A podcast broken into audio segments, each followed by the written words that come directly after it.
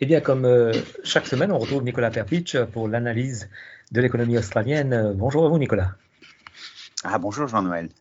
Et on parle euh, toujours de l'écart entre les salaires des hommes et des femmes. C'est toujours un problème. Oui, toujours un problème. Euh, on en a parlé euh, et euh, d'habitude, ça commence à rétrécir un petit peu cet écart, mais là, ça n'a pas du tout changé depuis l'année dernière. Donc, c'est encore un écart de 22,8% pour les salaires entre les hommes et les femmes, qui est énorme en fait. donc, ça fait à peu près 26 euh, 000 dollars de différence euh, d'habitude, ou on peut dire ça d'une autre façon, c'est que pour chaque dollar qu'un homme gagne, les femmes gagnent seulement 70 centimes. Il n'y a, vraiment pas de raison pour ça. Ça devrait bien sûr pas se passer. Euh, mais là, on, a vu que c'est la première fois en 9 ans que ça n'a pas changé, ça n'a pas diminué.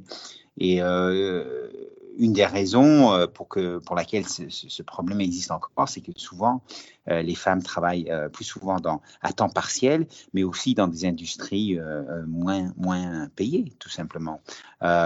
et en fait, on voit que les, les, femmes aussi, à part ça, euh, elles travaillent plus dans des euh, où ils font plus de elles font plus de travail qui n'est pas du tout payé comme du travail à la maison euh, ou du travail pour s'occuper des enfants. Elles font ça beaucoup plus que les hommes. Donc ça ça n'a pas ces structures là n'ont vraiment pas changé. Et bien sûr il y a des professions où il y a beaucoup plus de femmes que, que d'hommes. Et il y, a, vraiment cette division des genres au travail qui reste assez claire en Australie malheureusement. Donc par exemple bah, presque 80% des travailleurs dans le secteur de la santé ou de l'aide sociale sont des femmes et euh, deux tiers des gens qui travaillent dans l'éducation euh, sont des femmes aussi. Euh, mais plus de trois quarts des employés dans le secteur minière ou de l'administration publique ou de la construction bah, sont des hommes. Euh, et, souvent, ça, c'est des jobs qui sont beaucoup plus payés que quelqu'un qui travaille comme infirmière ou, euh, ou prof euh, dans une école. donc, cet écart ne diminue pas. Et en fait, on peut dire que dans certains secteurs, l'inverse est vrai. dans huit secteurs de l'économie, dans, dans huit industries, cet écart a en fait grandi et en particulier cette année dans l'immobilier, donc les real estate agents par exemple. Euh, et donc, euh, comme, avant aussi, à part tout ça, une autre chose qui n'a pas changé, c'est qu'il y a beaucoup plus de PDG qui sont des hommes que des femmes. Donc euh, là, non seulement ça n'a pas changé, mais malheureusement, le problème s'est approfondi, on dirait, dans les derniers 12 mois.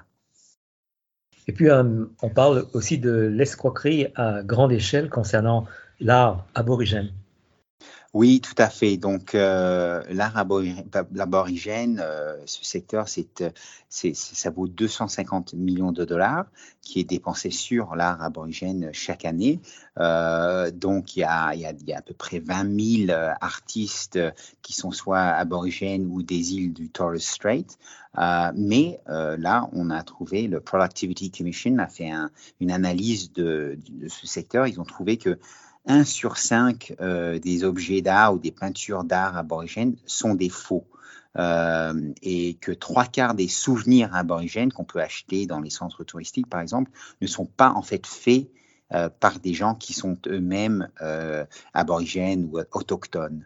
Donc euh, il y, a, beaucoup de criminalité, on peut dire, des gens qui se font passer pour être aborigènes, mais qui ne le sont pas du tout. Donc c'est très grave parce qu'il y a un impact, il y a des vrais impacts sur les artistes aborigènes, sur la crédibilité du secteur et de l'industrie euh, et tous les gens qui en dépendent. Euh, les, les, les, euh, les, acheteurs aussi ne peuvent plus savoir si vraiment cet art est authentique ou c'est un faux.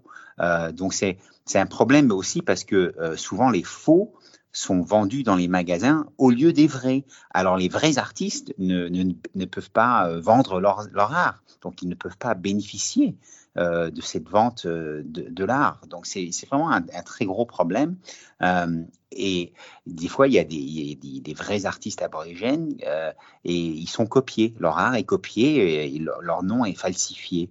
Donc, pour eux, c'est un problème de, tous les jours. Et la Productivity Commission a trouvé qu'en fait, les communautés aborigènes n'ont pas autant de moyens juridiques pour se défendre et empêcher le vol de leur culture.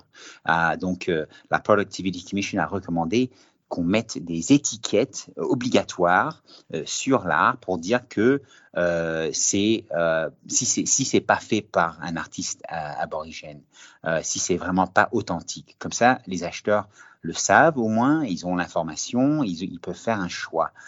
bien sûr, ça va pas arrêter les faux, mais euh, l'autre chose qui a été recommandée par la Productivity Commission, c'est bon, il y a des, il y a des, des milliers euh, d'objets et d'images de, aborigènes euh, qui sont sacrés.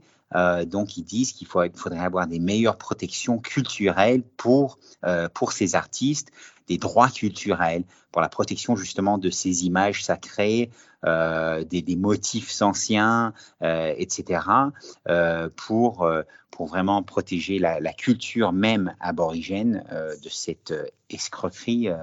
Merci Nicolas pour cette analyse. À bientôt. Merci, à bientôt.